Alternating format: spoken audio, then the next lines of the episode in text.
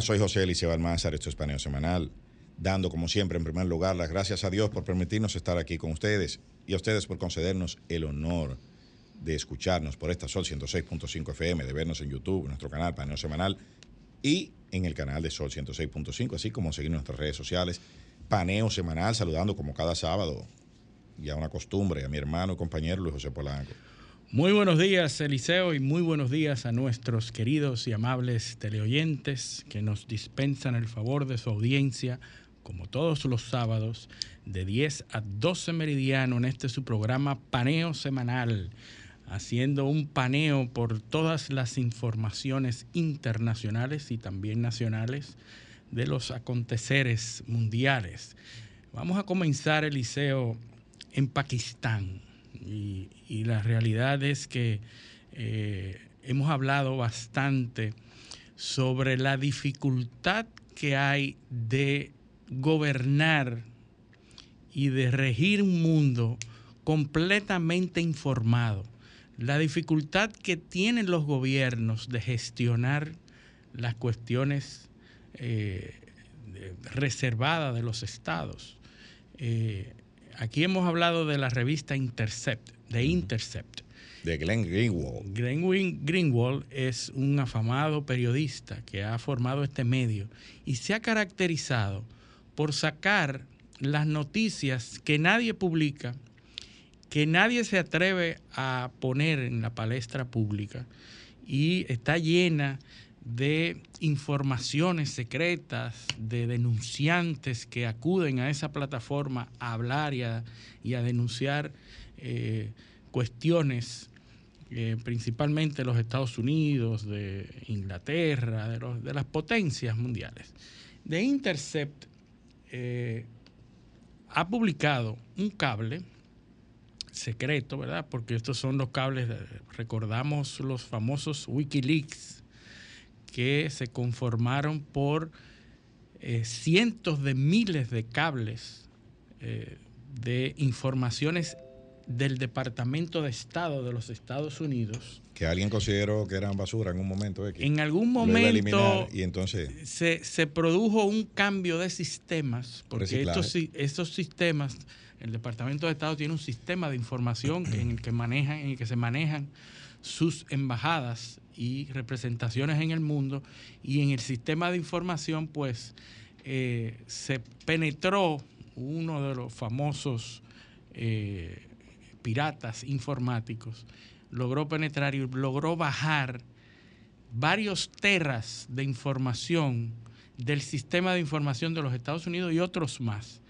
Pero en este caso eh, estamos hablando de un cable en donde el Departamento de Estado y el embajador norteamericano en Pakistán le señala o le obliga, prácticamente le combina a Pakistán y a varios oficiales en Pakistán la dificultad que estaba presentando el primer ministro de Pakistán y lo, lo etiquetaba de esta manera, una neutralidad eh, violenta. O sea, neutralidad violenta en contra de la guerra de Ucrania. Es decir, cómo una neutralidad puede ser violenta o cómo puede ser eh, hostil una neutralidad. Porque eh, Pakistán, en ese momento su primer ministro, había observado una conducta neutral no se había plegado a las eh, a los intereses de los Estados Unidos con respecto a la guerra de Ucrania. Es de esperar, y ya lo sabemos, y nosotros somos un país que, que hemos pasado por ahí, es que cuando los Estados Unidos le piden a un país apoyo. un apoyo y que se alinee a los intereses de los Estados Unidos, esos países por lo general se alinean a esos países, a, esas, a esos intereses. Pues los Estados Unidos estaban observando que el primer ministro de Pakistán había mantenido una neutralidad peligrosa contra los intereses de Estados Unidos con respecto a la guerra de Ucrania. Y entonces le decía algo muy interesante en esos cables y era que si ustedes lograran que el primer ministro se retirara, los Estados Unidos nos íbamos a olvidar de todo y le iba a ir mejor a Pakistán. Nos íbamos a olvidar de todo. Prácticamente una especie de chantaje activo que sale en un cable oficial del Departamento de Estado hacia Pakistán.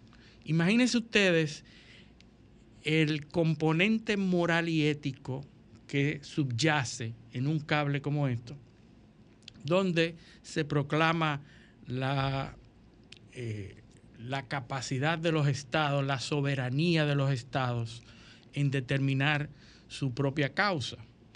Y que a través de este cable queda evidenciada las presiones que Estados Unidos hace sobre sus aliados, entre comillas, y lo difícil que es para los Estados Unidos mantener un silencio y mantener encubierta ese tipo de operaciones. Tú sabes que recuerda que, las relaciones bilaterales entre Estados Unidos y Pakistán eh, son una historia de amor y odio.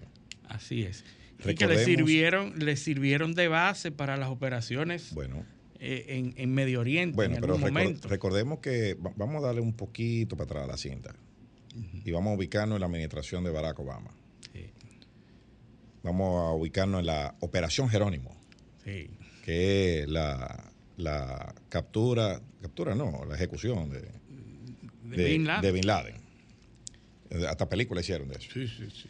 Eh, ¿Qué decía Hillary Clinton en la ONU?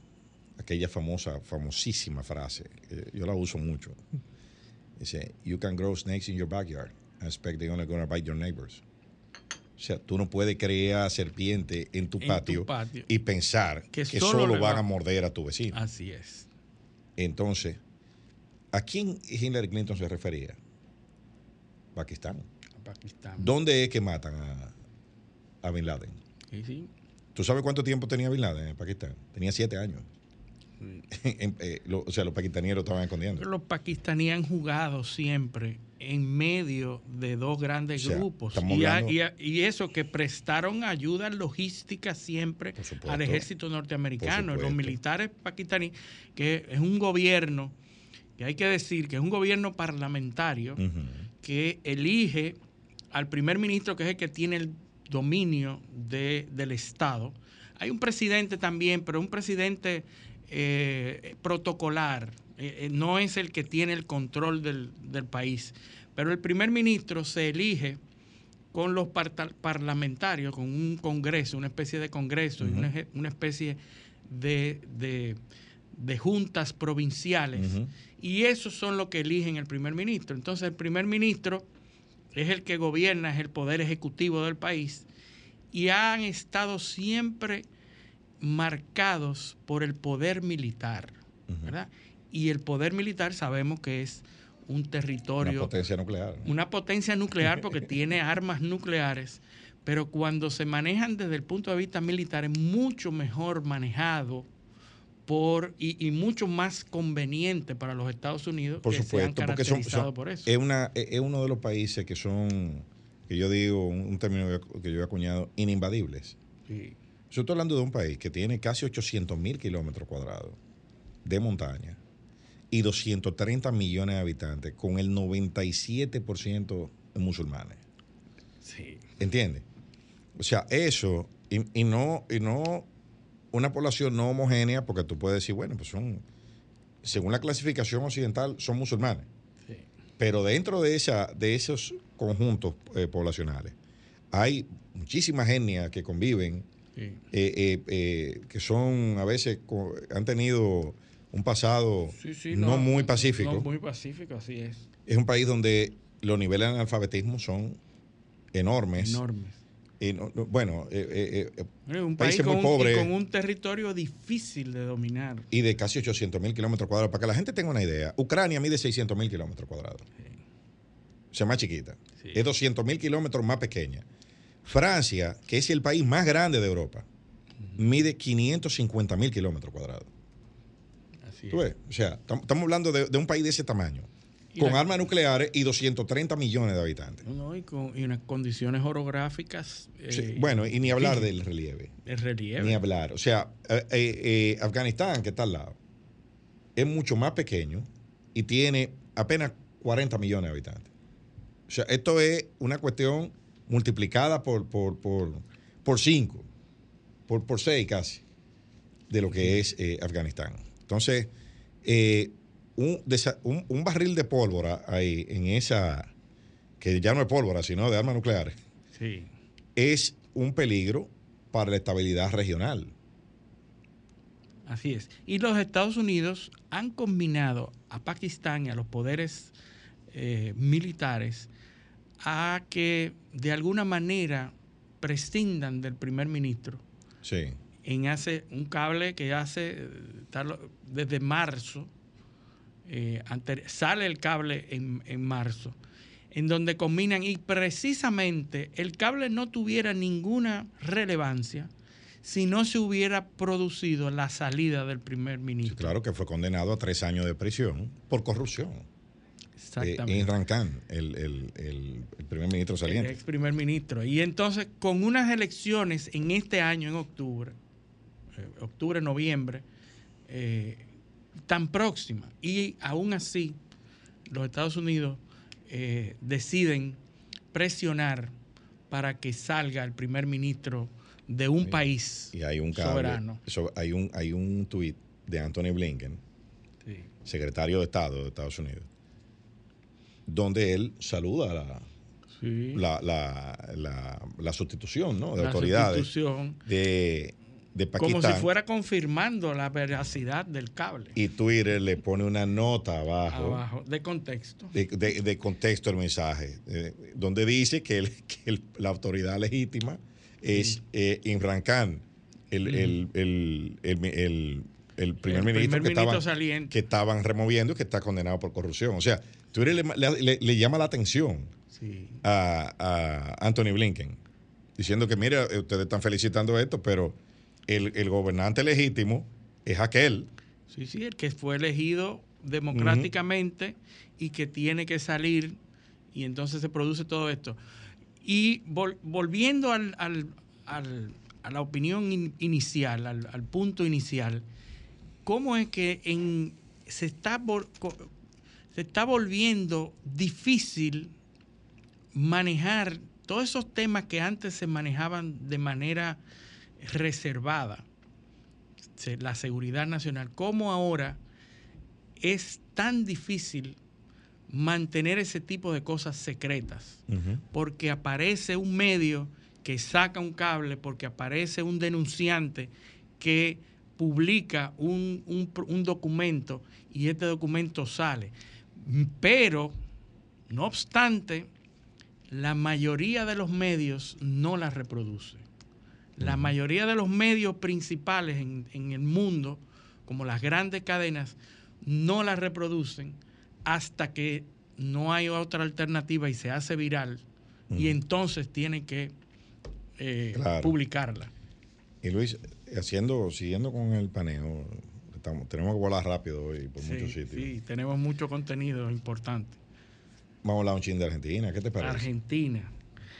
Javier Gerardo Milei ah, está haciendo historia. El hombre de la peluca. El hombre de la peluca. Y él mismo lo dice, sí, él tiene un canal en YouTube. Sí, sí, Javier Peluca. Javier Peluca. Sí, sí. Porque tiene una cabellera muy frondosa.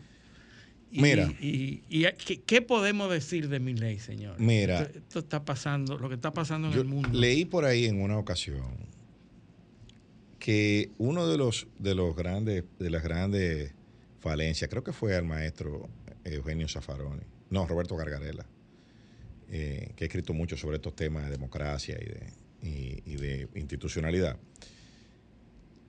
que hay una asimetría entre los votantes y los políticos, o muchas asimetrías, pero una de ellas es que el votante sabe que tiene un problema, sabe que tiene un problema, pero no tiene la más mínima idea de cómo solucionarlo.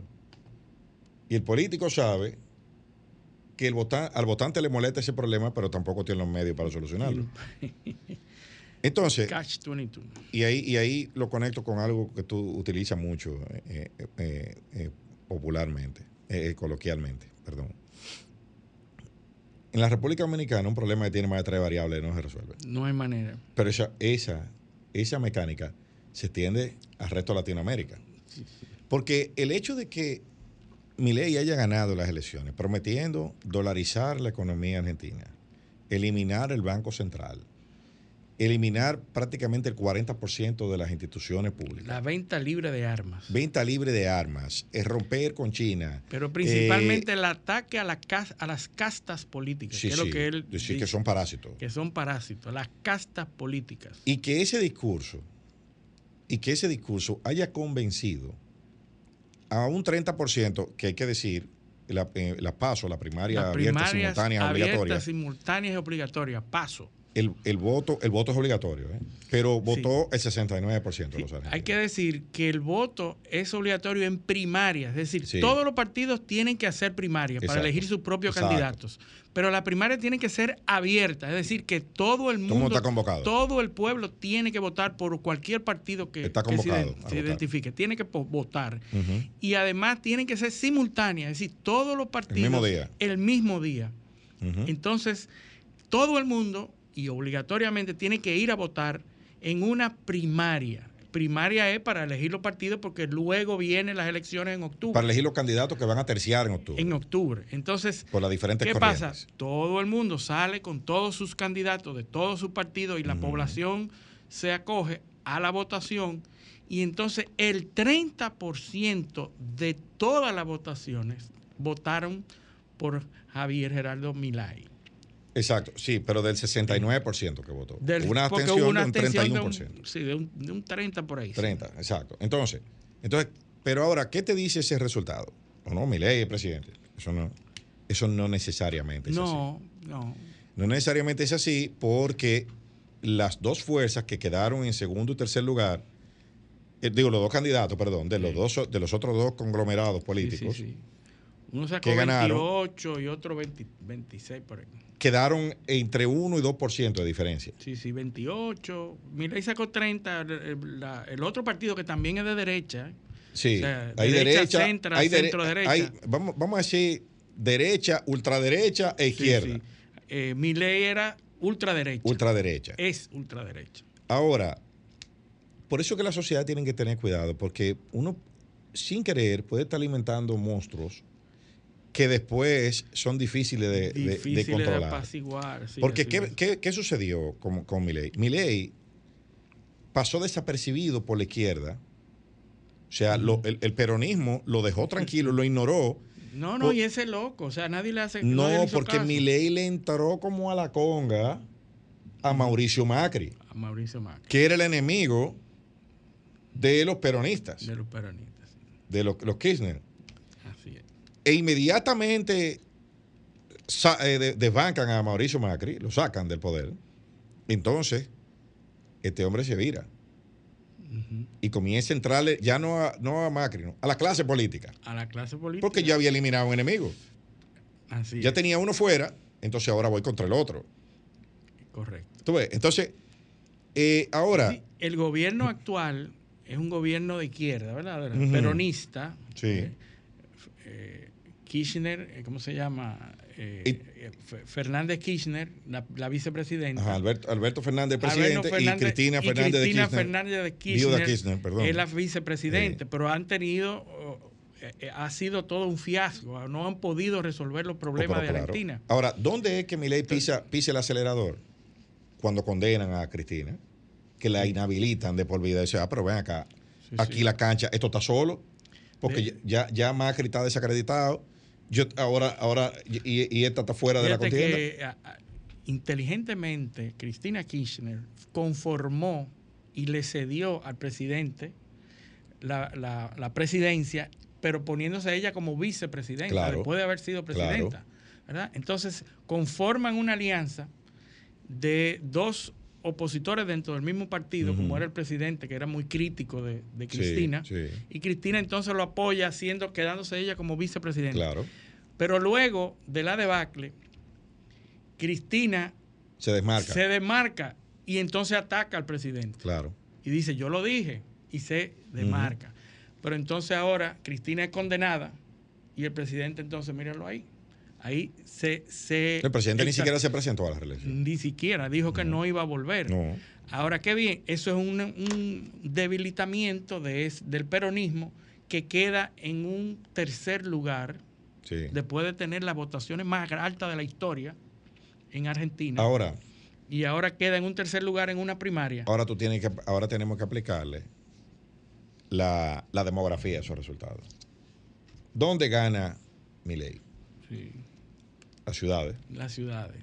Las ciudades, el voto, el voto, el voto, eh, el voto joven, el voto de la resistencia.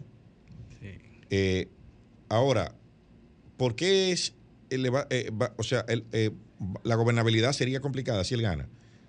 Porque de, él hacia abajo no hay nada. No tiene gobernadores. no, tiene, congresistas. E, es él.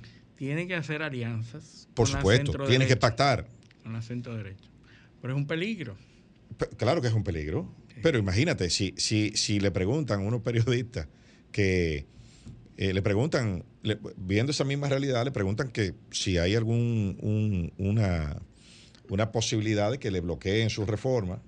Dice que no, a mí que lo meto preso.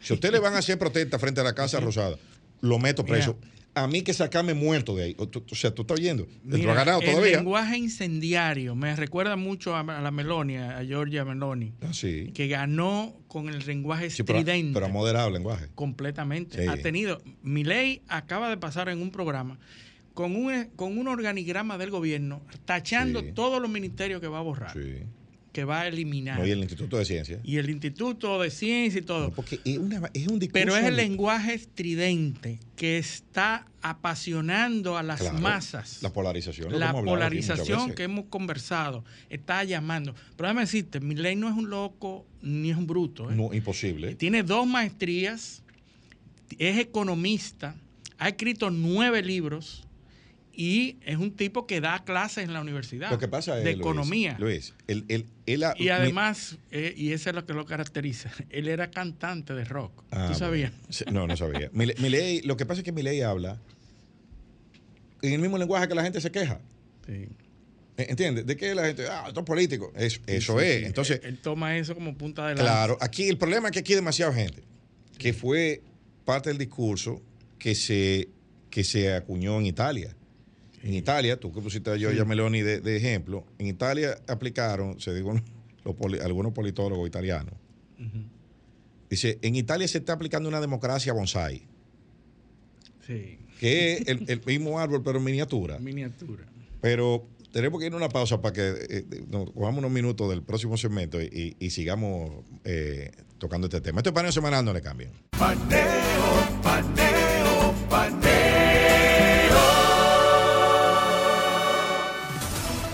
Sol 106.5, una estación del grupo RCC Miria.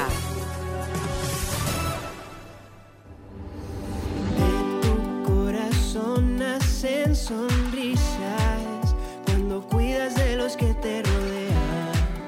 Esa fuerza que muestras cada día irradia tu salud y tu alegría. Somos más fuertes de lo que pensamos y de nosotros siempre cuidamos.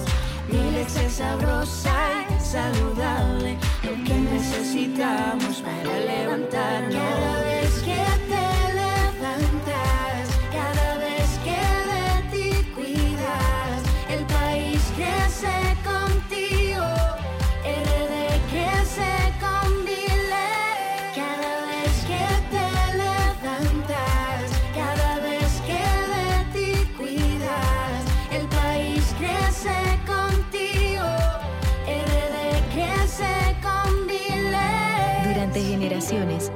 crecido sanos y fuertes con Milex, leche pura y saludable.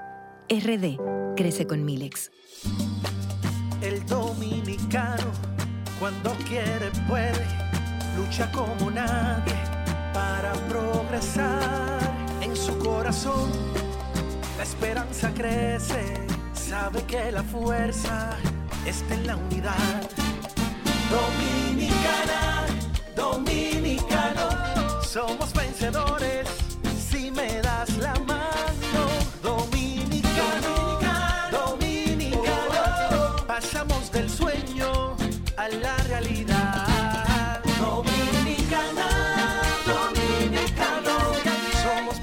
Vida es como una carrera, una sola, en la que cada día damos la milla extra y seguimos transformándonos, porque lo más importante no está en lo que hicimos, sino todo lo que hacemos para ser invencibles. Ban Reservas, el banco de todos los dominicanos.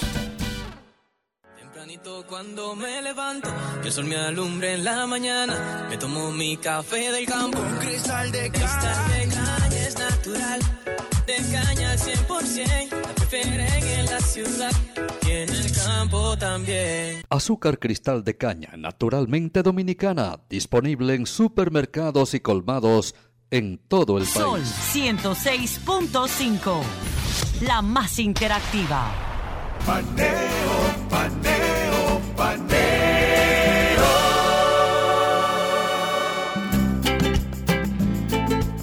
Continuamos en Paneo Semanal por esta Sol 106.5 FM, también en YouTube, en nuestro canal Paneo Semanal y en el canal de Sol 106.5.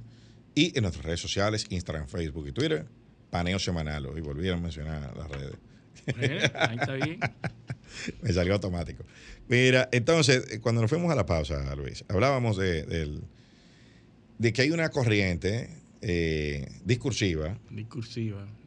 de que, le- de que el Estado es demasiado, Sí, sí. Demasiado grande. Está- no se están resolviendo los problemas y entonces los oportunistas, los populistas, están atacando directamente al Estado, que es lo que Claro. entienden que el pueblo quiere. Claro, porque y que interpreta. ade- además es una cuestión muy difícil también.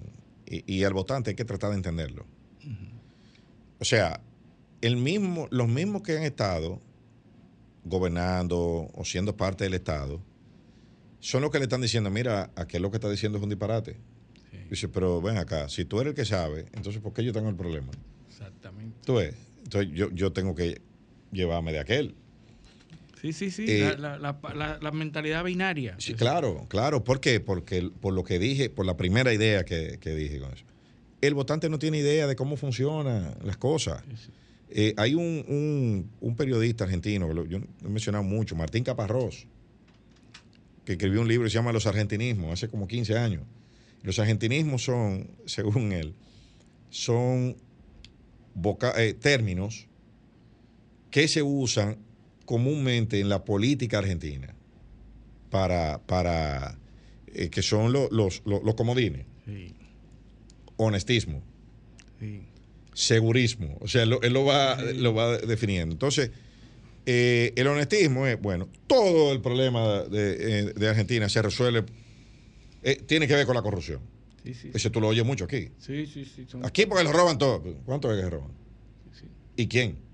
¿Y qué es robar? Sí, pero no importa. eh. No- no importa, porque- porque tú tienes que decir Esa eso. es la- esa es la causa. Exacto, tiene que decir eso. Y además, imagínate tú, dice, él dice, Martín Caparrós dice en ese, en ese libro que lo mejor que le puede pasar a un argentino es que a un adversario suyo lo procesen por corrupción.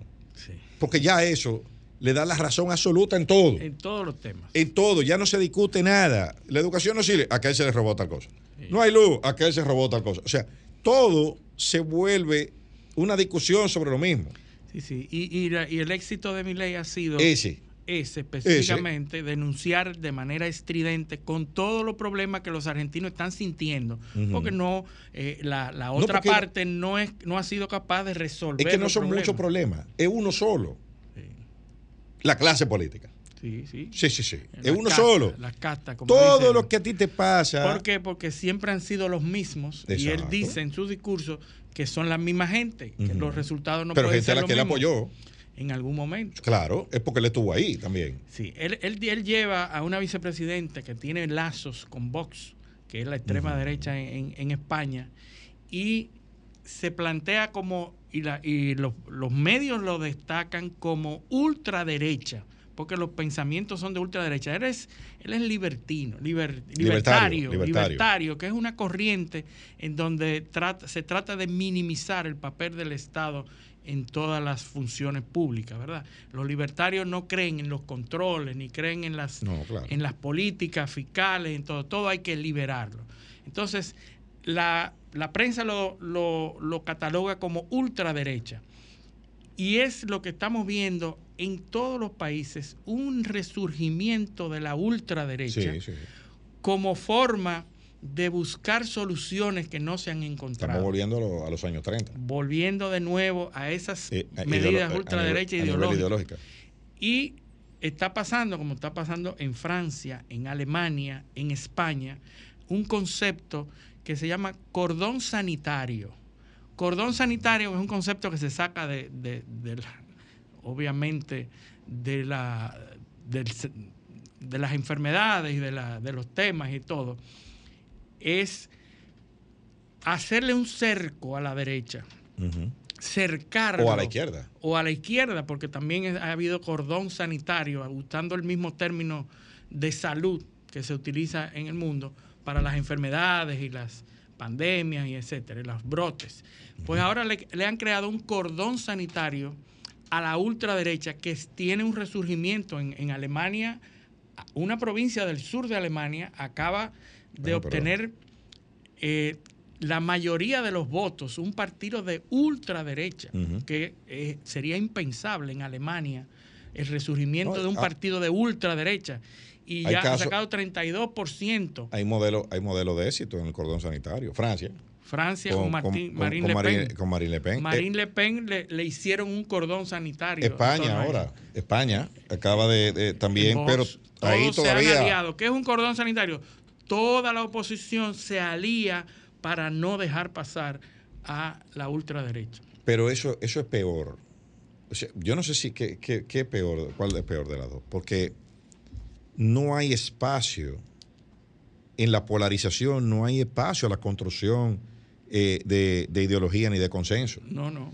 en Estados Unidos operó eso en las elecciones contra Trump y todavía sigue, sigue vivo. Sí, pero fíjate que no se destacan, las moderaciones no, se destacan ni, tienen éxito. Hoy, hoy por razones Son las polarizaciones, la radicalización es la que tiene éxito. Hoy por razones de tiempo, yo no, no voy a entrar en una encuesta que salió publicada esta semana de Associated Press, después del último sometimiento de Trump. Eso tiene datos, pero, pero, pero bueno, sobre todo por los sucesos del 6 de enero. ¿De qué es lo que piensa la población? ¿Qué está pensando la población? Que no es lo que los medios dicen. Yo solo voy a adelantar aquí que según esa encuesta, 60 poquito menos del 65% de los independientes, oye esto, entienden que Donald Trump no cometió ningún acto ilícito el 6 de enero. Es correcto. Óyeme, casi 65% de los independientes. Fíjate, Eliseo, eso coincide con un gráfico que publicó Fox de la coincidencia de cada uno de los procesos de Trump. Una línea de tiempo, sí, paralela. En una línea de tiempo coinciden los procesos contra Trump con un hito en los temas de corrupción de Biden. Es decir, cada vez que salía un, eh, un punto que eh, marcaba un, una, un, hecho de corrupción de Biden y de Hunter Biden, se producía uno de Trump. Bueno, tuviste, tuviste, lo que salió ayer en CNN, Jake Tapper. Estaba hablando, eh, cuando estaban analizando, eh, el, ah, tema, el tema de Hunter Biden. sí, sí, bueno, tuvo que admitir. Tuvo que admitir, o sea, Jake en Tapper público, es, CNN. Jake Tapper es enemigo de Donald Trump. Enemigo, personal. tuvo que admitir que tenía razón con respecto a la corrupción de Hunter Biden. Con un, con un representante demócrata sentado ahí. Sí. Porque no, no, fue él solo en su, en su de Anchor. No no, no Con un representante demócrata sentado ahí dice, pero mire, Trump tenía razón sobre Hunter Biden. Sí, sí. Entonces, lo, que dice el, demócrata, bueno, eh, lo que no se ha demostrado que el presidente haya estado envuelto. Y, los hijos a veces hacen cosas que los papás no saben. No, no, no, no, pero es, increíble el, caso de corrupción, y nosotros lo hablamos del primer momento, hace años. hablamos de la laptop de Hunter Biden en su momento y cómo los medios estaban invisibilizando el tema de Hunter Biden. Y Trump, Trump no va, no va al debate de, los republicanos. No. Él declinó ir al debate, pero le va a dar una entrevista a Tucker Carlson. Ah, el debate es en Fox. Entonces le va a dar, le va a dar una entrevista. El mismo día. El mismo día. a, ver, a, Tucker Carlson. A medir fuerzas, porque cada vez que hace un rally, cada vez que hace un meeting político, eh, se llena completamente. Claro, es porque está, Y ahí entonces más incendiario todavía. Sí, no, porque ahora, ahora es, eh, ahora, y ese es el mismo fenómeno. El vecino me puso una música alta, yo pongo una más, alta. Eso es lo que está pasando. Eso es lo que está pasando. En política. Es una competencia como aquí que ponen dos tipos con, dos equipos de música. Y el que está en el medio está loco. Eso le está Eso es lo que le están haciendo a los electores. Dos discursos altisonantes, radicales, sin ninguna profundidad, sin ningún tipo de, contenido ideológico y, sin ninguna propuesta concreta, que no sea una, una, una, cuestión. Son propuestas simplistas. Eh, eh, pero bueno, vamos, vamos a ver cómo, cómo, sale, cómo seguimos saliendo de esto. Vamos a ver ahora bueno, aquí tenemos eh, un, un, segmento, porque este, eh, nosotros creemos en la polimatía, ¿verdad? Eh, eso que está cada vez más, más. Las navajas suizas, corta, lija, puya y se Nosotros, nosotros nos, hemos, nos hemos caracterizado por abordar muchos temas de muchas, de muchas líneas, de muchas muchos sectores, el sector económico, la filosofía, la religión. Ahorita tenemos a un invitado que nos va a hablar de tradiciones y eso, pero no habíamos abordado el tema deportivo. Y nosotros que tenemos que eh, abarcar todas las áreas del conocimiento y que promovemos eh, el hecho de que... La mayor cantidad posible. La mayor cantidad posible, correcto, porque creemos que los seres humanos tenemos que saber un poco de todo, porque si nos ponemos y nos enfocamos en una sola cosa, nos estamos perdiendo el contexto. Entonces tenemos aquí a Rafael Valdivieso, que es un joven eh, destacadísimo, economista, trabaja en el Banco Central, pero que tiene una pasión por el deporte, por los, las informaciones deportivas y que nos trae eh, en esta ocasión temas muy interesantes que tienen que ver con el deporte. Y vamos a tratar de que venga de manera periódica a hablarnos de esas curiosidades deportivas. Hay que ver si le, gustó el café, si el agua estaba bien para que, vuelva, porque aquí... Muy buenos días, Rafael Arturo Valdivieso. Buen día, Luis José, buen día, Eliseo, gracias por la, por la oportunidad. En el día de hoy vamos a hablar sobre un tema muy interesante. Generalmente el deporte se aborda como simplemente como una actividad social, de entretenimiento. Una ciencia. Una ciencia, actualmente con, todo el tema estadístico, de, data, el, análisis de todo lo que sucede en un terreno de juego. Pero en esencia, actualmente el deporte es un negocio y es una expresión que hemos escuchado mucho en distintos contextos, especialmente cuando un jugador, por ejemplo, es cambiado de un equipo al que siempre se identificaba. En cualquier deporte. En cualquier deporte. Entonces, es bueno preguntarse recurrentemente, el fanático usualmente no se va a enfocar en eso, se va a enfocar si, si en Fernando Tati la sacó ayer o Ronald Acuña llegó a, otra base robada. se ponchó. Eh, Exacto. O si, si, si, el Madrid, si el Barça, temas relacionados con, con el terreno, pero es bueno preguntarse de vez en cuando a qué industria pertenece este, esta actividad que es el deporte y pertenece al sector del entretenimiento. Un entretenimiento donde compite con todo a lo que una persona puede dedicar su tiempo libre, ya sea ver una serie, ver una película, e ir al teatro, eh, ir al cine, ver YouTube, ver Twitch, escuchar la radio.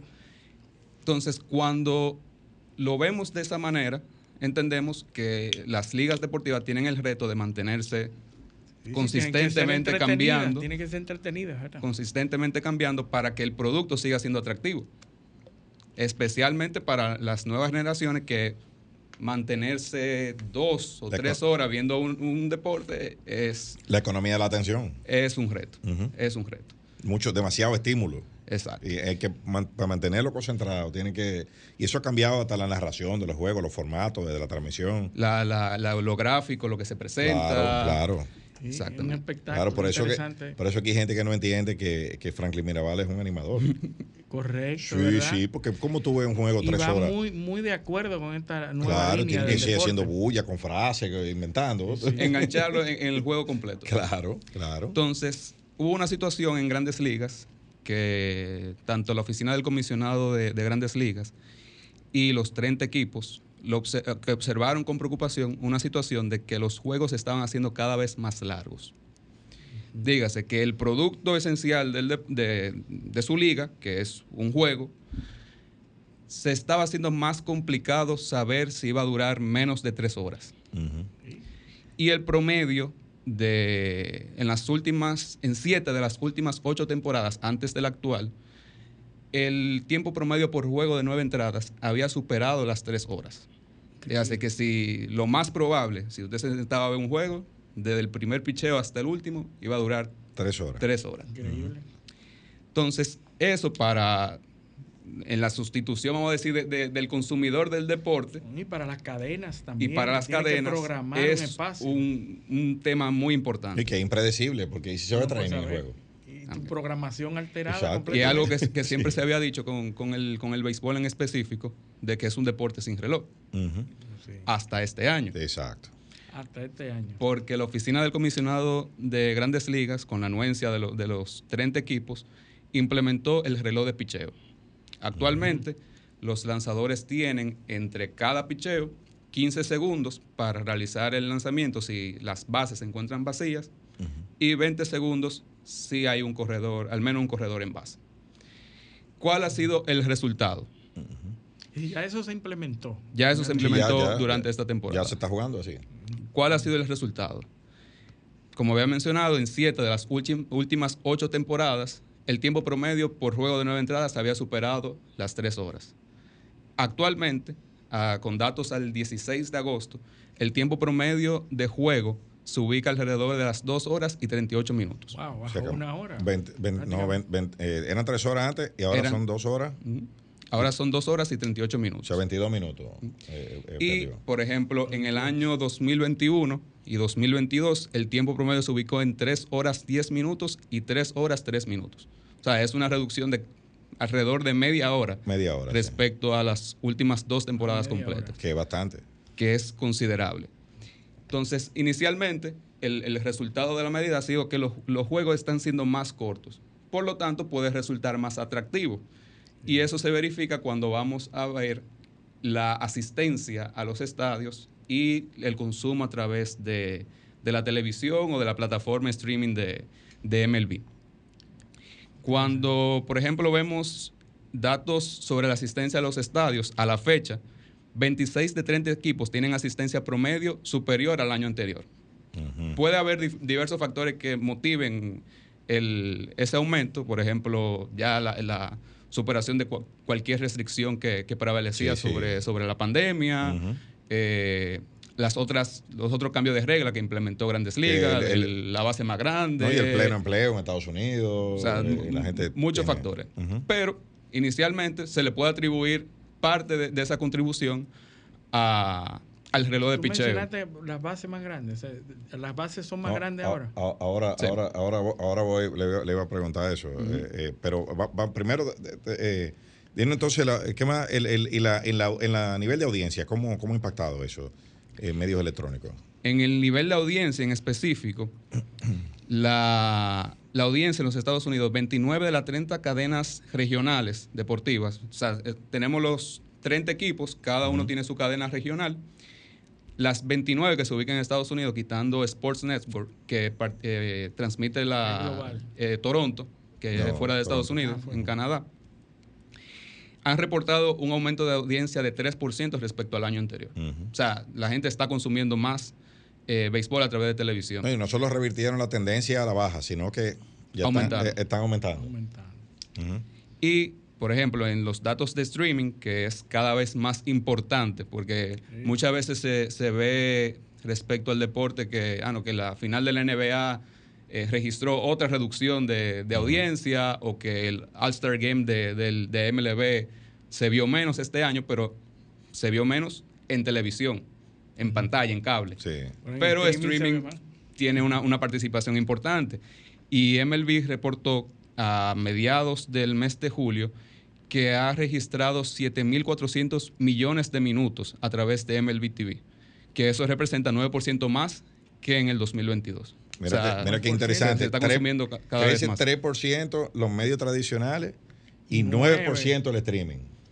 Que es un reto, porque no, es que se está sustituyendo. No, están creciendo eh, los dos. Están creciendo los dos. O sea, que, el nivel de audiencia, eh, la, atención al, deporte, al, béisbol en específico, está aumentando en, Estados Unidos en específico. Y bueno, y, el tema de que, decíamos, el tema de las de ampliar la dimensión de las bases. Eso también ha tenido ya hay algún impacto medible. ¿Cómo impacta eso en el juego? Hay un factor ahí, es una combinación de, dos cosas. En la implementación del reloj de picheo, los lanzadores solamente pueden lo que se llama virarse, dígase, lanzar a primera base, por ejemplo para que el corredor no se aleje tanto e intente hacer un robo, solamente tiene dos intentos. Al tercer intento se le penaliza con un volk. O sea, los corredores avanzan. Avanza la. Eh, solamente se puede virar dos veces. Dos veces. Aquí, antes era un juego que no, eh, era, un, un, juego paralelo. Entonces, aparte de eso, las bases son más grandes. ¿Cuál es, cuál es el resultado de eso? Más intentos de robo. Más intentos de robo, porque tienen más oportunidad de, devolverse. Más trabajo, más, más oportunidad de devolverse. Y llegan más, llegan más fácil. sí, porque tiene más superficie, toca más fácil. Sí, las posibilidades de AO se reducen. Sí, claro, claro. ¿Qué, ¿Qué, provoca eso? Que el juego sea más atractivo. Más, dinámico. que jugadores como Ronald Acuña, como Eli de la Cruz, como Julio, Rodríguez se vean más motivados a hacer intentos de robo y que cuando un joven, por ejemplo, de 12, 13 años prende la televisión y ve, ve acción, se motiva más a engancharse. Hubo una época en, el béisbol de Grandes Ligas, eh, había una especie de jugador, los Ricky Henderson, que eran, eran eh, eh, eh Willie McGee, que eran peloteros de los 80, que eran, eran eh, aviones, la base, tipo que te robaban 40, 50 bases. No, y por alguna razón cuando se habla, por, por ejemplo, en la Liga Dominicana, todavía se menciona a Miguel Diloné. Diloné, claro, Diloné. Eh, eh, y aquí Diloné, Bonifacio, que son peloteros que son se mueven mucho en la base, corren mucho. Con, un, con, un, sencillo ya están en tercera. exactamente, ¿no? Y tipo que, tipo que tenían una inteligencia natural, la tienen, porque Bonifacio está jugando todavía que en el más mínimo break se te van. Se van. O sea, tipo tan pendiente a todo. hay que tomar en cuenta que el, el, béisbol está compitiendo con el fútbol y el básquetbol. Exactamente. Que son deportes dinámicos, todo el tiempo se están moviendo. Que cuando, cuando tú, eh, eh, pero después, con, lo, con, el, con, la misma dinámica del juego, ese tipo de pelotero fue desapareciendo. Sí. Y entonces vino el jonronero. Ah, sí, sí. porque eso respondió a un cambio en la bola. Claro, claro. Ah, había un cambio en la pelota. No, y la, época, de los esteroides. Esteroides y de la contextura del material de la pelota. Y del pelotero también, que eran, eran unos tipos, eh, eran, eran fuertes. Yo recuerdo que, que la, la, normativa del material de los bates y todo se legisló, se normó para que pero tuve un pelotero, un pelotero, la fisonomía de un pelotero de los 80, de un jorronero de los 80, es, un segunda base de hoy. Pedro Guerrero. El, cuerpo, no el cuerpo, tú le ves el cuerpo, tú ves el cuerpo, por ejemplo, Jorge Bell, que Jorge Bell es, grande y fuerte. Pero si tú lo comparas con, lo, con Albert Pujol, por ejemplo, o con Maguire, tú, te das cuenta de la, de la diferencia de la dimensión física. Eh, del, del, pelotero. O sea, tú llegaste a ver pelotero como eh, eh, Cecil Fielder, por ejemplo. Mm, o Prince Fielder. O Prince Fielder, la, la, la ballenita. ¿Entiendes? Entonces, el MLB ha abordado, a mi opinión, muy bien el tema de, hacer más atractivo el, juego, hacerlo más dinámico, que dure menos. Y creo que hay, hay, una, hay un dato en específico que, que lo valida, que es que la media de edad de los, de los asistentes a los estadios Eso es lo más se redujo en seis años respecto a la, a la última temporada. Dígase que Seis, seis seis años. años. Wow. O sea, el es fanático importante. promedio es seis años más joven que en el 2021. qué, da, qué datazo O sea, es. que, que- o Interesante. sea, al, al momento que o sea, el, el fanático entiende, por ejemplo, que cuando Rob Manfred, que es el, que es el comisionado de. Grandes Ligas, introduce un cambio en, en, en el deporte, lo hace No, a lo Porque loco. se lo imaginó. Realmente, no, no, no. Porque se lo Hay- imaginó Hay porque- ciencia detrás. porque se Claro. despertó un día y, y vio el sol y, y dijo, Pero ok, claro. vamos a introducir este cambio. Pero el hay científico- data que, que avala Además, ese- científico lo- ese cambio. A lo que nos gusta la pelota, sabemos que ir al estadio es una experiencia. Es totalmente diferente a verlo desde su casa. Y eso que, que, que el promedio se haya reducido en seis años de asistencia a los estadios, te dice mucho positivo del futuro del deporte. Correcto. O sea, porque es un fanático, tú estás construyendo lealtad. De un tipo que ya, un muchacho que ya está yendo al, al estadio. No, el adolescente que luego tendrá hijos, que llevará a sus hijos y así sucesivamente. Si, la, por ejemplo, nos quedamos con el mismo bloque de consumidores, que estaba ya envejeciendo. que ya iba a enveje- enve- iba a envejecer, Esa era la iba a disminuir la audiencia, que es lo que se está ¿no? observando. Y también, también eh, la, que se, eh, el, el béisbol, eh, con todos esos cambios que se han operado a lo largo de los años, las divisiones, o sea, la, la- la- ubicación de los equipos, los juegos Comodín. interliga, ya se ha equilibrado mucho. Eso de, de quitar, por ejemplo, que el pitcher batea.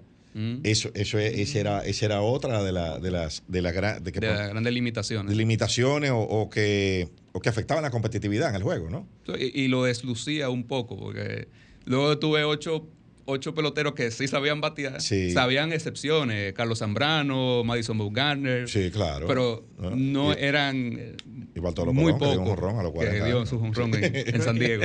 Yo he oído en, en ese sentido de una, de una línea o, o una idea de acortar las, los innings de, de los partidos. Eh, ¿Qué, qué de, ¿Qué de posible tiene eso? Creo que esa opción se barajaba en el momento de que, de que abordaban el mismo tema de, de la duración de los juegos. O sea, la, la decisión inicial fue, ok, vamos a mantener las nueve entradas, la estructura que ha prevalecido en el béisbol durante muchos años, y vamos a hacer que esas nueve entradas duren menos. En vez de yo tener la misma dinámica de juego de que el lanzador se toma su minuto 15 entre, cada picheo el tiempo, y, y, y duro siete entradas. O sea, y también lo que han hecho eh, para en el tema de los extra innings es arrancar con un corredor en segunda. Ah, También. sí, sí, sí. eh, para tratar de acortar, eh, de que la cosa se acabe, se que en de todos vez. los juegos ahora el extra inning comienza con un, Con un corredor, Un corredor en en segunda. segunda, Eh, en grandes ligas. No, y aquí también Y ya. aquí, Aquí también. Sí, sí, aquí viene el reloj de picheo. y viene el reloj de picheo también aquí. Y, y la, y ya aquí limitaron también el número de, de entradas, que antes entraban, pedían tiempo, venía primero el catcher, después venía el otro, ya eso está. Eso Después venía el tercera y- el, el número de pitcher también, tiene que enfrentar un número de bateadores, tres bateadores.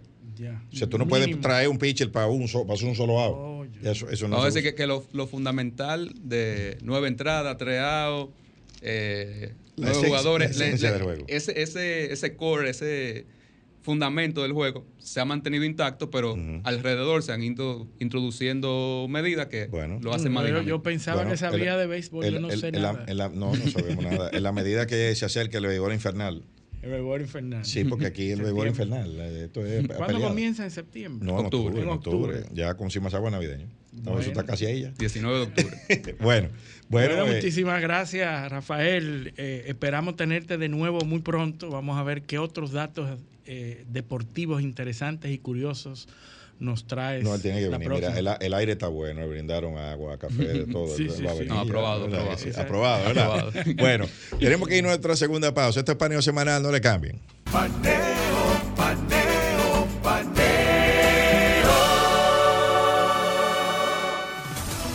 Sol 106.5, una estación del grupo RCC Miria. Dominicana. O sea, ¿de dónde viene, Jo- José? ¿De dónde viene esa, ese aprecio por esa imagen específicamente que está en, en, en- en la, en Higüey, en la provincia de la Altagracia, que por eso lleva su nombre? O sea, esa apreciación y en algún momento nos comentaste de- del tratamiento que se le da a la imagen. eh, como tal, que se le da un tratamiento de jefe de Estado. Eh, explícanos de eso, ¿de dónde, ¿de dónde surge? ¿De dónde viene esa apreciación a la, a la imagen de la, de la Virgen de la Altagracia? Mira, te lo podría resumir tan brevemente como decirte que la imagen de la Virgen de Altagracia es la expresión dominicana, religiosa mariana dominicana. Tan sencillo como que desde 1512 se le tiene en Higüey, es una imagen que lleva los colores de la bandera, es una imagen que el pueblo dominicano se identifica, con ella. Y, es de, ¿Por qué la imagen, por qué la Virgen de la Porque tenemos muchas denominaciones marianas, ¿verdad? La Virgen de la Mercedes, que fue primera que la... Mira, la, Mercedes es la patrona. Y aunque es la patrona de la isla, incluyendo Haití, cuando la declararon en 1615, su devoción fue estigmatizada durante cientos de años.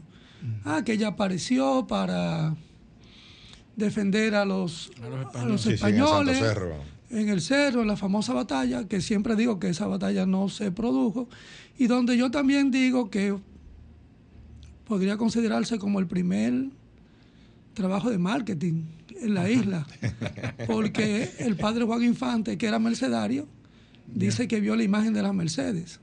No vio otra, vio la de él, la, la devoción que usan los mercedarios. Ese fue el primer trabajo de marketing, ¿verdad? Él viralizó eso. Sí, exactamente, pero esa estigmatización, tantos años, la misma iglesia. O sea, no hay, no hay evidencia histórica sustancial que sugiera que esos acontecimientos Claro, lo de la aparición de la Virgen, ¿no? Obviamente. Pero, pero, lo de la batalla de Santo Cerro. No, no, esa batalla nunca se produjo. Los indios se quedaron abajo ahí en el.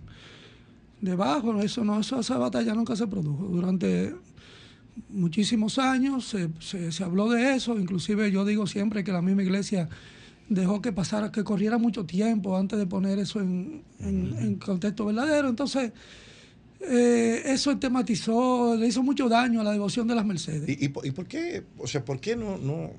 Eh, porque ahora que usted me está diciendo eso, y lo está, está diciendo aquí a nuestros teleoyentes, me llama la atención que aquí no se, no, se haya difundido, no, sé si se ha hecho, eh, o se hayan difundido a lo largo de todos estos siglos, trabajo de investigación científica sobre eso, diciendo, miren, eso no fue así. No, no, se han publicado, se han publicado. Pero se le ha dado difusión, porque lo, que ha corrido de la leyenda. Mira, te, te cuento algo, Liceo.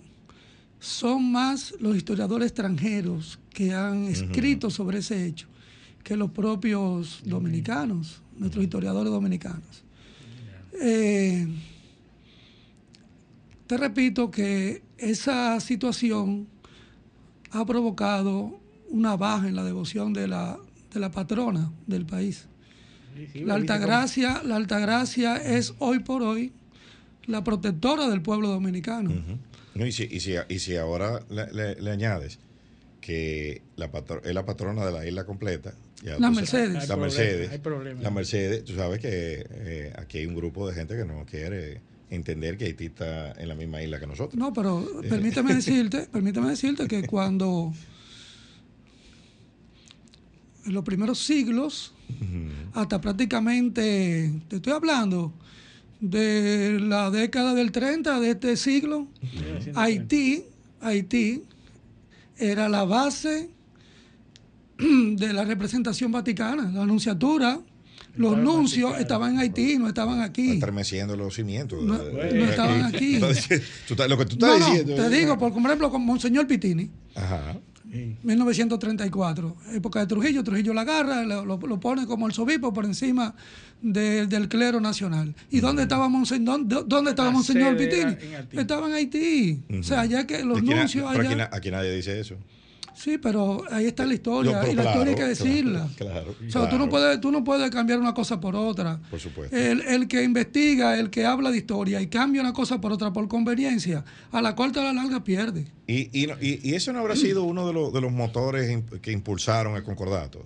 El, el, el tratar de construir ese, esa ese, ese relato de nacionalidad dominicana y de superioridad. Mira, la gente habla del concordato del 54, pero ya antes, en el siglo eh, finales del siglo XIX se había hecho un intento. Se habían hecho todos los trámites, los papeles, lo que pasa es que no, nunca se logró. O sea que no fue Trujillo quien inició eso. No, no, no, para nada. Para nada. Con Trujillo se materializó. Exacto, concluyó un proceso. Concluyó el proceso, pero en el año 54. Pero ya anteriormente se habían hecho varios intentos por, por firmar un concordato. Mira, lo que pasa es que el clero nacional, el clero nacional era manejado por el Estado. Roma tenía que decirle al presidente de turno, mira, ¿quién tú propones como arzobispo? No, era el clero, no era el clero, no era Roma que, que mandaba una terna como ahora, se mandan tres, cuatro, y entonces ahí se dice, no, no, no, no. Es tan, es tan tal que aquí hubo arzobispos que salieron exiliados porque no lo aceptaron, los, los, este, gobiernos no lo aceptaron. El arzobispo Porte tuvo que irse a Cuba. Murió en Cuba. ¿Por qué? Porque tenía problemas con. No quiso jurar también por la bandera, a veces por cuando lo, la anexión, esas cosas. La anexión de, de, eh, Santana.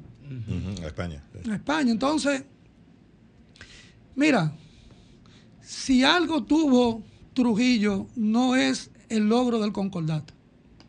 Óyeme bien. Cuando Trujillo asume en el 1930, lo primero que Trujillo hace es que le devuelve, le devuelve a la Iglesia Católica su condición jurídica, que la había perdido, no la tenía. Sí, que, la había perdido en la, ocupación haitiana. De hecho, para, hacer, para hacerle un monumento, un mausoleo a Meriño dentro de la catedral, hubo un pleito jurídico porque no, el Estado no se lo estaba permitiendo. El Estado decía, la catedral pertenece al Estado. Ese territorio, ustedes no tienen nada. En buen dominicano estoy hablando. Entonces, cuando Trujillo llega en 1930, le devuelve la personalidad jurídica a la Iglesia Católica. Y la iglesia recupera sus colegios, sus, sus, sus templos. Ya eran... Que una de las fuentes de riqueza precisamente de la Iglesia Católica a nivel mundial, el, real estate, o sea, los bienes raíces. Sí, y sus colegios. Exacto. Sus colegios, mira ahora como en Nicaragua acaban de... El, gobierno de Nicaragua... La Universidad Jesuita. Colegio, universidad. ¿Entiendes? acaba de... Entonces Trujillo astutamente, porque Trujillo conocía el poder de la iglesia, le devuelve su personalidad jurídica. Déjame decirte una cosa, antes de ser presidente, en el 1926, que era coronel, Trujillo fue que comenzó a, celebrar las misas con los presos. O sea, Trujillo vio, vio antes de llegar el gran poder de la iglesia y ahí se, acercó. le, le, prácticamente le, durante su régimen fue la más. Y ahí es que se entiende la, la alianza que operó eh, por mucho tiempo entre con, el régimen. Claro, claro, claro, claro. Era, era, un quid pro quo. Claro, claro. O sea, eh, te puse el caso de Pitini, porque Monseñor Pitini, salesiano, llega como un simple sacerdote que viene a ver las condiciones para, para montar aquí una finca agropecuaria y unos talleres de los salesianos y Trujillo lo designa al obispo de Santo Domingo, lo que creó un pequeño cisma. él lo, hizo obispo, no era obispo. No, no, no, no, no, no, no. Y cuando, lo, cuando el clero le reclama y le dice, pero es extranjero, eso no hay problema, yo te lo nacionalizo ahora mismo. De hecho, lo, hizo dominicano unos cuantos días. Sí. Increíble. Entonces eso produjo un pequeño bueno, hay varios, hay varios. Eh, Trujillo utilizaba mucho eso con diversos sacerdotes. Claro. El, él lo distinguía y lo, y tu tocayo, tu tocayo, Monseñor Eliseo Pérez Sánchez, fue el que se puso de pie y en un principio no aceptaba, pero después se aceptó y, y Monseñor Pitini, que déjame decirte, eh, con Monseñor Pitini también se ha estigmatizado su figura.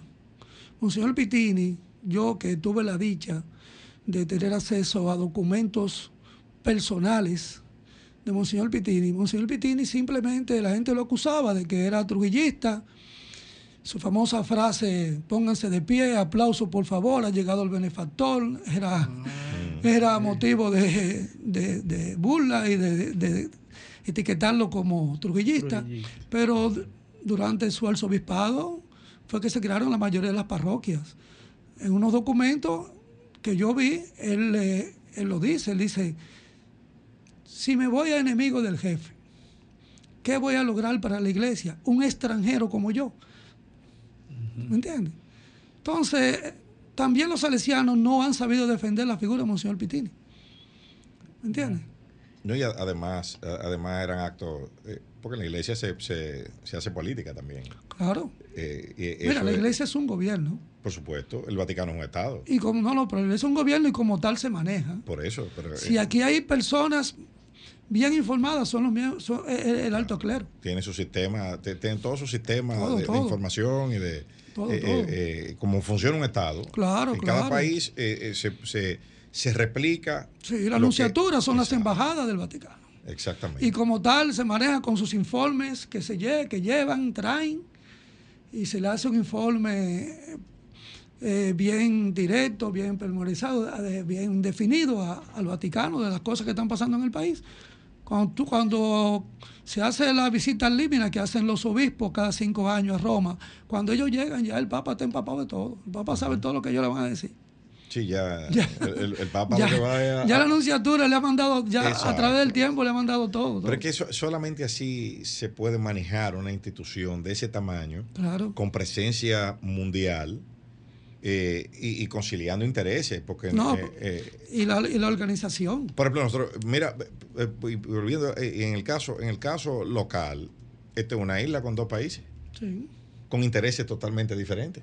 Exacto. Entonces, que, que, interactúan. Entonces, si tú no tienes una política de Estado con información que producida por ti y obtenida por ti mismo sin, sin que esté contaminada por otra fuente, es imposible que, que tome decisiones decisiones inteligentes. O sea que tiene toda la lógica del mundo. Claro. Tienen que tener sus consejeros políticos, sus consejeros eh, eh, eh, económicos. Mira, ahí va, ahí va a venir una crisis, eso puede impactar de esta forma. Sí, sí. allí, entonces tomar las previsiones del lugar. No, no, claro, no, no. Si hay aquí, si existen en el mundo personas bien informadas a nivel, ya a nivel presidencial, a ese nivel, la, la jerarquía católica en todo el mundo. Sí. Y y por mucho tiempo, siglos, muchos siglos, hasta, bueno, hasta, prácticamente el siglo XX, el mejor registro civil lo tenía el arzobispado aquí. Claro, las actas de bautismo. El, control de bautismo, el matrimonio. Sí, sí. Claro, claro. Los matrimonios, ahí era que estaba la, las actas de nacimiento. Mira, si tú quieres, si tú quieres conocer algo, yo siempre digo, cuando tú lees cualquier notica, a veces tú tú te das cuenta la riqueza que, de información que tiene. Cuando tú lees un acta de matrimonio y tú ves los padrinos, ves las fechas, oye, pero mira, fulano ya estaba aquí en esa fecha. Y así que se va reconstruyendo la historia y los documentos se va reconstruyendo en base a todas esas actas, a todos esos documentos, porque la iglesia lo manejaba todo en ese tiempo. Tú, tú nacías y al otro día ya tú estabas bautizado. Sí, sí, es como ahora que tú a veces. No, no, no, tú nacías hoy y ya mañana tú eras una persona bautizada. No, y con todos esos datos reposaban ahí en la iglesia. Que era, jurídica. Que, era, eh, no, pues que era el medio para registrar a todo el mundo. O sea, era, por ahí era que tú... Con solidez suficiente como para mantenerse en el tiempo. No, que te combinaba a que te bautizara porque era una manera de, de, asentarte. Claro. Tener el, control de la población. Bueno, y, Trujillo para ganar adeptos. Eso va como un censo. Claro. Trujillo para ganar adeptos, entonces ah, fungía de padrino de, la gente y le daba dinero. Sí, sí. Sí, mira, eh, tú sabes que siempre ha existido la capellanía en el palacio. Eh, no siempre Trujillo asistía. Siempre mandaba un, un secretario que se decía en ese tiempo. Que era 100 pesos que le daban, creo que. 100 pesos, pero era todo el dinero del mundo. en esa época. 100 pesos. ¿Un dinero? 100 pesos. ¿Cuánto, ¿A cuánto equivale 100 pesos? Yo creo. 30 mil pesos. Algo así debe ser. 100 pesos. Oh, pero ven acá. 100 pesos oro. A nosotros nos daban un peso los, domingos como monaguillo, acuérdate. Exacto. 100 pesos oro. Entonces, imagínate tú imagínate tú 100 pesos, eh, quizá en un campo lejos, apartado de la... Mira, te voy a decir algo.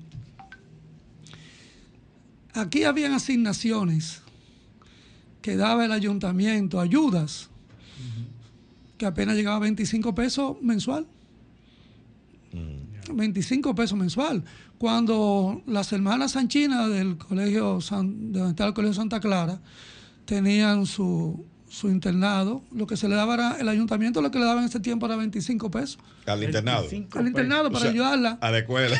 a la escuela completa. Sí, para ayudarlas. 25, pesos. No era, no, era por cada una. ¿Eh? 25 pesos. Para la, para la, escuela entera. Sí, o sea, no era de que 25 pesos por cada niña. entonces imagínate tú que le den 100 pesos a, una, familia. a una familia de un niño eh, bautizado por, por Trujillo no, y no solamente era bautizo, también eh, se le enviaba invitaciones para ser padrino de bodas, esas cosas. Pero como te digo, normalmente él. Y se le ponía el nombre también, Rafael. Sí, ese, era lo que es Alta Gracia, Alta Gracia y Rafael en ese tiempo. De hecho, de hecho, de hecho, su eh, la capilla del palacio está dedicada a San Rafael.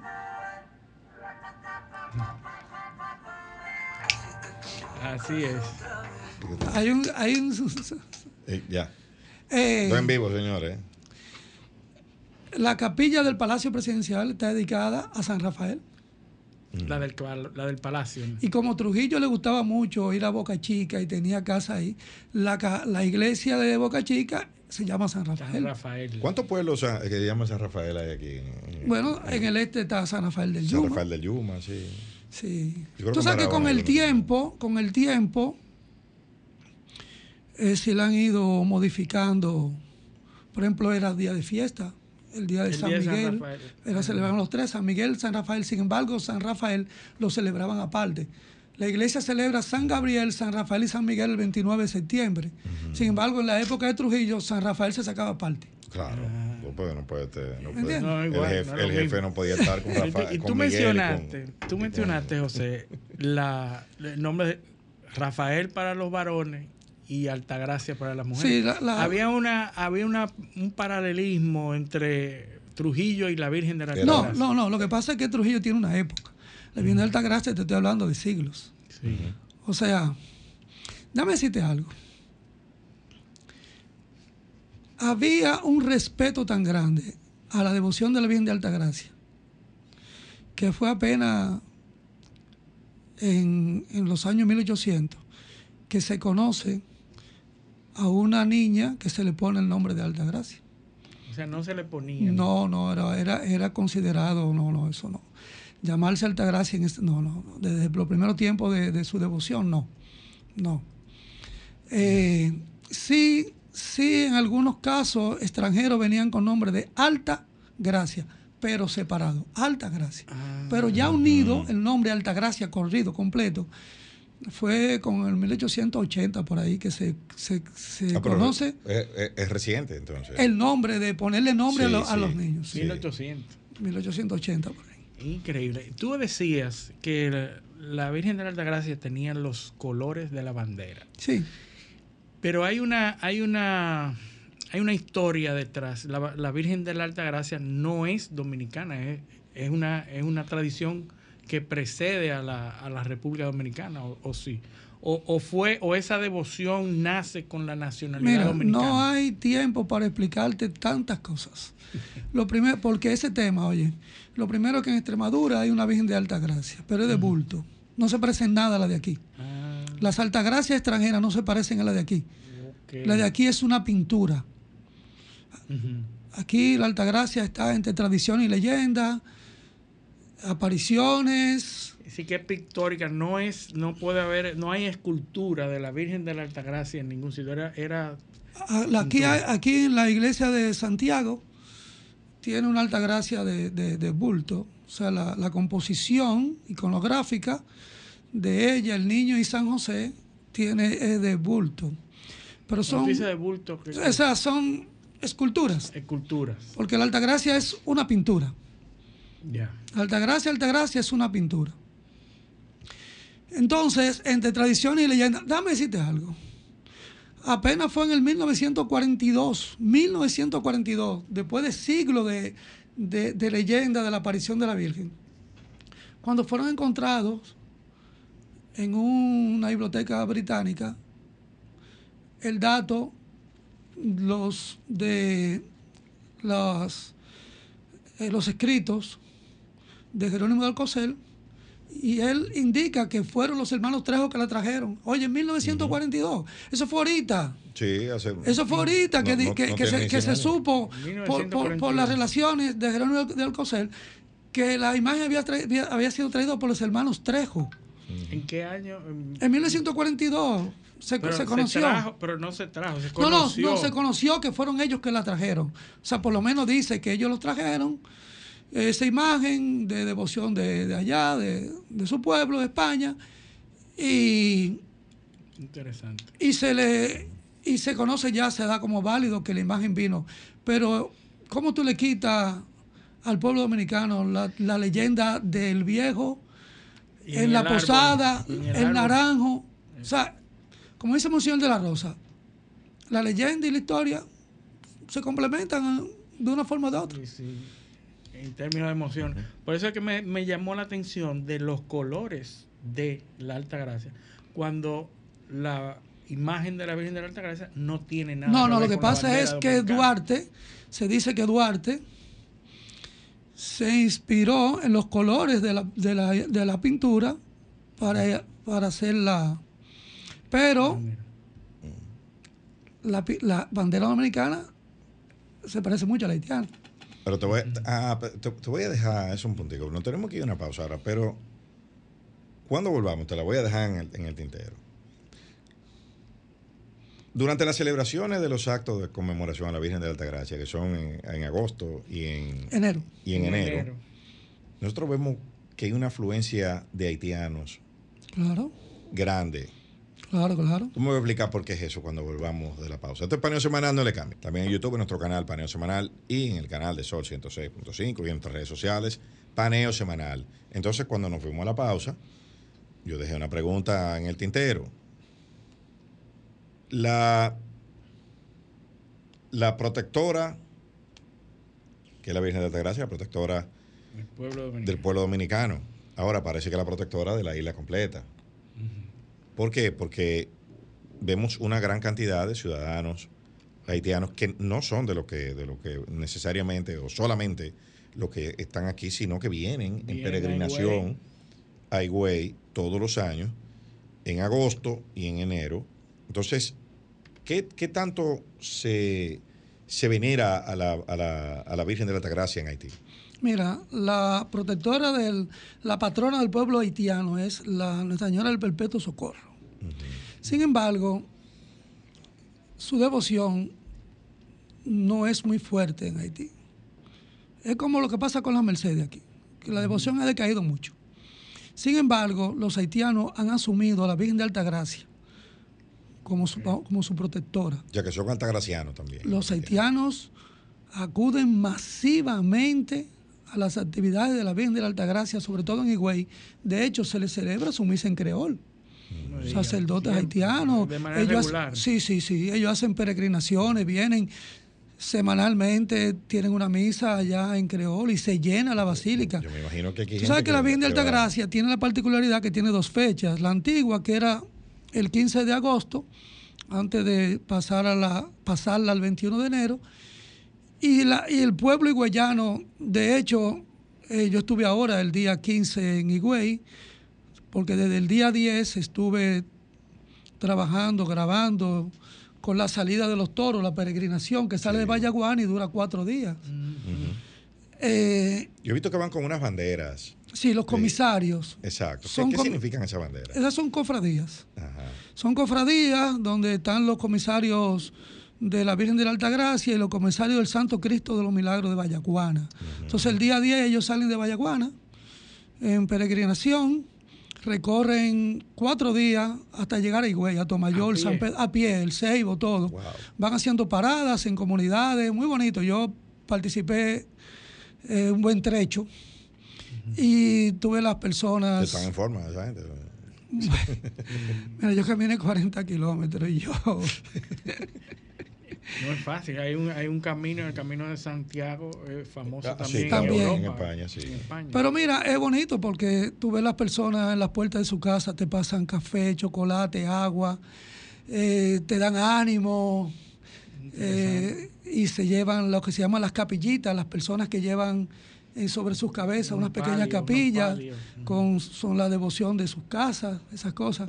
Es algo cultural religiosidad popular muy, muy, muy bonito, de, mucha fe. Lamentablemente que eso no se difunde, no se divulga, ni, se le saca provecho. Para eso hice, para, sí, para eso hice ese recorrido, porque está mi proyecto hacer un, trabajo sobre eso. Tengo varios años haciendo eso. Interesante, ojalá que no se pierda. Gracias por el por esa labor que Pero te digo, sí, los haitianos son extremadamente devotos de la Virgen de la Altagracia. Es tan tal que cuando se estaba construyendo su basílica, el gobierno haitiano. La basílica de Higüey. De Higüey, sí, de Higüey, sí. El pueblo, el, eh, Haití se ofreció a costearla totalmente. Solamente pedían como condición que se le permitiera una capilla en, en honor al, a, su patrona, la, eh, el Perpetuo Socorro.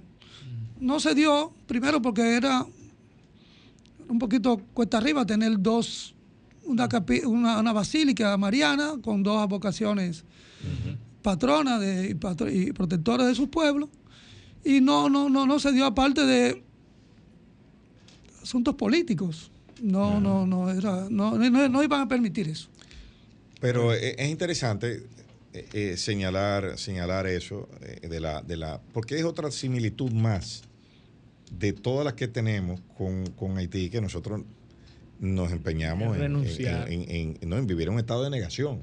O sea, nosotros no queremos entender, no, no hay forma de que un dominicano eh, común y corriente entienda que tenemos muchísimas cosas y que, ese reconocimiento no implica renunciar a la nacionalidad. que eso no tiene nada que ver con nacionalidad ni con proteger tu frontera. Pero te puedo decir también que la relación con ellos en su devoción a la Alta Gracia son bien armoniosas con el pueblo, se, se interactúan muy bien, sí, sí, sí, interactúan muy bien los dominicanos. Tuve que eh, la Basílica de Higüey se llena de dominicanos y de haitianos que amanecen durante días, alman casa de campaña para, celebrar la fiesta, acompañan en todo el trayecto de la Biblia. Mira, es un asunto político también lo de la Basílica en una conversación, un almuerzo. simbología de poder. Claro, mira, una conversación, un almuerzo que tuvo el presidente Trujillo con Andrés González, el arquitecto que diseñó la basílica. Él le propuso que la basílica se hiciera en lo que hoy son los terrenos del Teatro Nacional. Y, y Trujillo le dijo, ¿para qué van a tener el cuadro allá en ese campo tan lejos? Tráiganlo para acá. Y cerca de su casa. Y cerca de su casa. Sí, sí.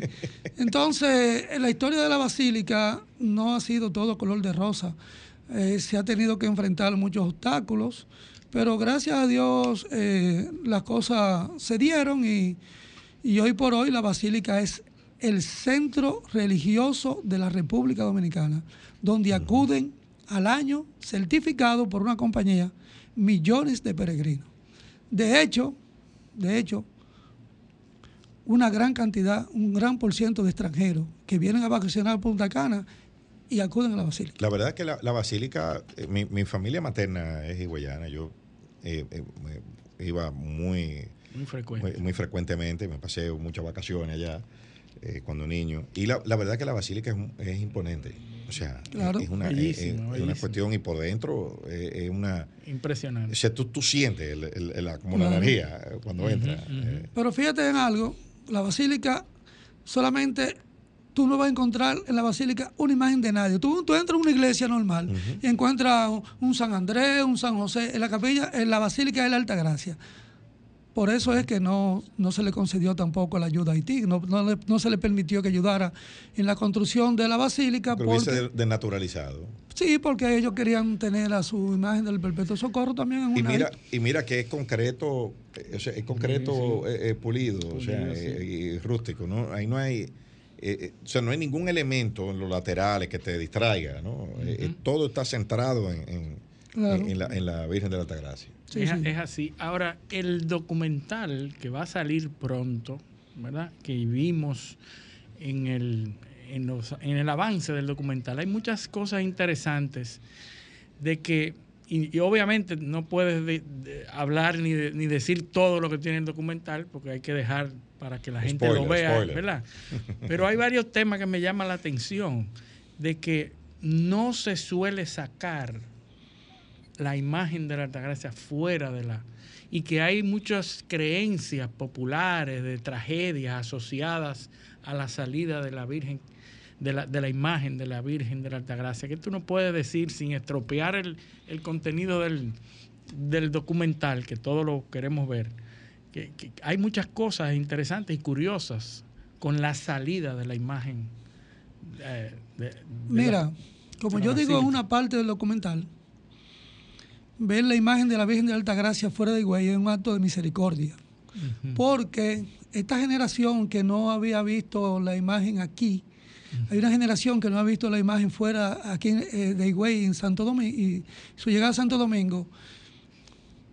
Te puedo decir que para la iglesia no se vislumbra una salida de la Virgen de Altagracia ahora mismo a menos de 100 años más. 100 años. Cuando se cumplan los 200 años de la coronación. Así de, así de trascendente. Y hoy hay, hay informaciones de, de que a la imagen y el ceremonial se le da el estatus de jefe de Estado. Mira. Eso quiere decir que el mismo protocolo que sirve cuando un presidente externo de, extranjero nos visita es el mismo. Eh, espérate, porque hay que hacer un punto ahí. Una visita de Estado no es lo mismo que una visita oficial. ¿eh? Ah, sí, sí. La visita de Estado es la primera vez que viene el dignatario.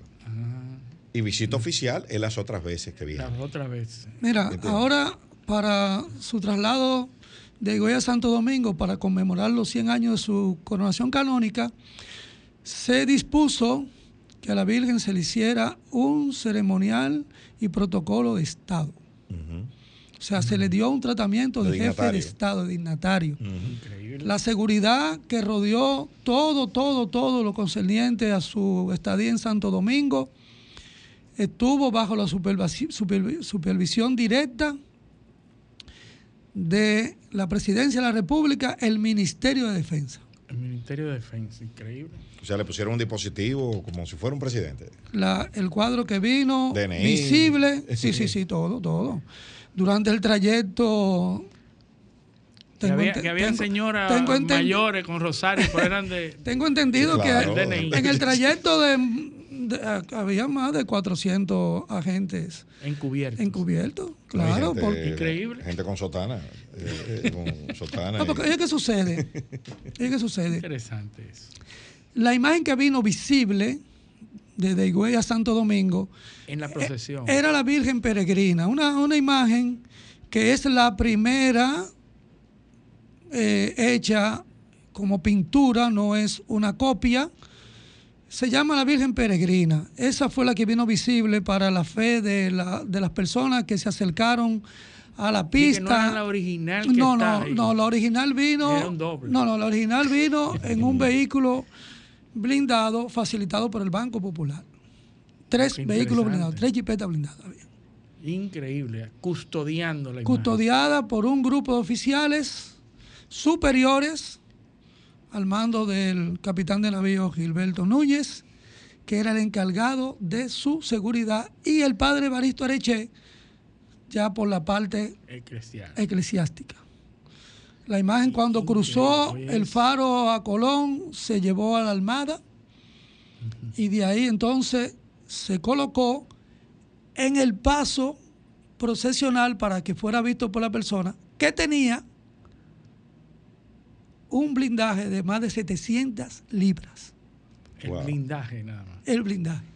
Así que un disparo no hubiera no, podido. Sí, porque mira, a, lo largo de los años se ha intentado mucho en contra del cuadro. Sabotaje. en el 1927 se lo, se lo quisieron robar, hubo que un corre-corre, se lo lograron quitar a la persona que se lo llevaba. En el 66, una persona que después fue declarado como enajenado mental, le entró a machetazos. Si no hubiese tenido el, vidrio que en 1910 mandó Monseñor Noel a ponerlo para su protección, no tuviéramos. no tuviéramos imagen de la bien. Y en el 71 se la robaron. Se la robaron. Y... Se la robaron, duró cinco días. Fue... ¿Y cómo la encontraron? Bueno, el presidente Balaguer le dio órdenes precisas al general Pérez y Pérez. Ah, mira ahí. Que, Eliseo, tú no sabías Que pusiera todo su empeño y el cuadro fue recuperado en la romana. El cuadro estaba el, el, cuadro estaba enterrado en una casa en la Romana. En esa casa donde estaba el cuadro, la mamá de la persona que se que lo sustrajo eh, hacía un rosario todos los días eh, desde que se robaron. No sabía que en el patio de su casa estaba enterrado la imagen. Con el tiempo, la pena, ella murió. cuando supo que el hijo, el hijo se ahorcó. El hijo lo, lo condenaron a cinco años, logró escapar se el enfermo y se escapó a la custodia del hospital Luis Aibal. Fue reapresado y se ahorcó. Sí. Me río porque se ahorcó. Casualmente. Casualmente lo que, se ahorcó. Con, lo, que hay que ver si fue con ayuda o sin ayuda. Cuando le. mira, mira. Estaban ahorita hablando de la cantidad de dinero y el valor del dinero antes. Según el interrogatorio que se le hicieron a ellos, ellos lo que iban era llamar a un señor Pepén, que era el obispo de ese tiempo, y lo que iban a pedir un rescate de 5 mil pesos. Increíble. 5 mil pesos que se le iban a repartir entre las dos personas. Algo que me llama la atención y por eso yo. Secuestro sí, algo que me llama la, la, atención y por eso yo soy muy, muy dado como a no creer mucho esa versión de que estas dos personas eran los encargados era que en ese tiempo, en 1971, ellos adquirieron un radio de telecomunicaciones, pero entre dos, dos Dos infelices. Dos, infelices van a adquirir radio de telecomunicaciones. También hay que situarse. En esa época. En la época estaba de moda el, secuestro. El secuestro era una, una secuestro político. Mira, ese robo trajo como consecuencia. Primero, todos los dirigentes de izquierda cayeron presos. Oh, sí. Bueno, sirvió para eso también. Sí, también. Sí. Apenas meses, dos o tres meses antes, el presidente Balaguer había, había destituido al general Elías Wessing y Wessing. Se ah, dijo que eso era una forma de un desvío, de un... Para, Políticamente, para, distraer la atención. Distraer la atención. Bueno, pero dame decirte algo. Fue la única vez como presidente de la República que el presidente Balaguer visitó el Palacio de la Policía para entregar la imagen. Sin embargo, la imagen se le entregaron a Monseñor Veras, que, que era el arzobispo de Santo Domingo, y a Monseñor de la Rosa y Calpio, que era el vicario. Monseñor Polanco Brito, que era el obispo de Higüey.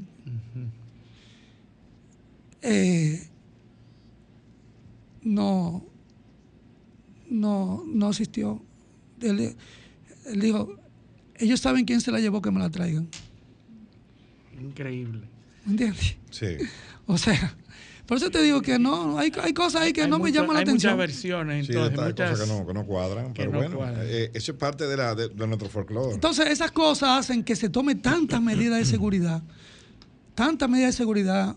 Porque es un símbolo. Claro. Es un símbolo. Eh, eh, yo recuerdo una vez un accidente del presidente Balaguer en el helicóptero que se dijo que había sido salvado por la Virgen de la Altagracia. Mira, bueno, Balaguer tiene varias alusiones públicas a la Virgen de la Altagracia. Bueno, cuando se la robaron, que él le entregó en el palacio. Ahí salió. Él le pidió, él le pidió ahí, vamos a decir que en Chelcha, pero él le pidió que le, que le diera muchos años de mandato. No, y, hubo una, una ocasión yo, eh, que empezó en, los 80, final de los 80, eh, en una rueda de prensa donde lo estaban cuestionando por los apagones, eh, el presidente Balaguer dijo, ¿cómo vamos a resolver eso? La Virgen de la Altagracia, ¿usted quiere? Mira, Balaguer tenía, Balaguer tenía un cuadro, Balaguer siempre tuvo un cuadro a sus espaldas en su despacho en el Palacio Presidencial. ese, cuadro era famoso porque enciendo fotos que se tiraban en el despacho del presidente, era con el cuadro de la de Altagracia. El, el, el, general Pérez y Pérez. Dame decirte algo. Era, era un devoto altagraciano. Mira, cuando porque su, su, esposa, que está viva, doña Ludi, es iguayana. Mira, cuando el presidente Balaguer, cuando el presidente Balaguer era secretario de Educación, iba todos, todos los días al santuario de la Altagracia aquí en la capital a las 5 de la tarde. Y ahí duraba 15 minutos y se iba. Todos los días. Así como él sacaba su tiempo luego para caminar, sacaba su tiempo, iba al santuario de la Altagracia aquí en la capital. Increíble cómo se asocia la imagen de la Virgen de Altagracia con el poder en República Dominicana y se asocia con todo lo que es deseado yo recuerdo también que... Eh, pero la aclamación favorita del dominicano, Virgen de la Altagracia. La Virgen, pues, la Virgen de la Altagracia. y, hay una percepción en, el, en el imaginario dominicano de que la que nos protege de los huracanes, de los temblores, de todas las fatalidades. No, y hay una jocosa, el, modelo económico Virgen de la Altagracia. Ah, sí. Mira, Monseñor, de la Rosa siempre hace una historia de que en los 12 años del presidente Balaguer, que eran los años duros, se apareció, se apareció allá un dirigente de izquierda, donde él y le dijo, Monseñor, me van a matar, me van a matar, pero yo sé que no me van a matar, venga a ver por qué. Y en un cepillito que él tenía, levantó la parte de adelante. que era donde estaba, y debajo de la goma tenía, tenía una foto de la Virgen de Alta Gracia, y era dirigente de izquierda. Y decía, a mí no me van a matar por eso. O sea, lo que te quiero decir es que la Virgen de Alta Gracia en el pueblo dominicano es, es inmenso el fervor. Inmenso el fervor. Y sus historias. Y sus historias están ahí, sus leyendas están ahí, sus milagros están ahí no, ya ni se ponen como antes, que se escribían en las paredes de los, de los santuarios los votos y, y el agradecimiento.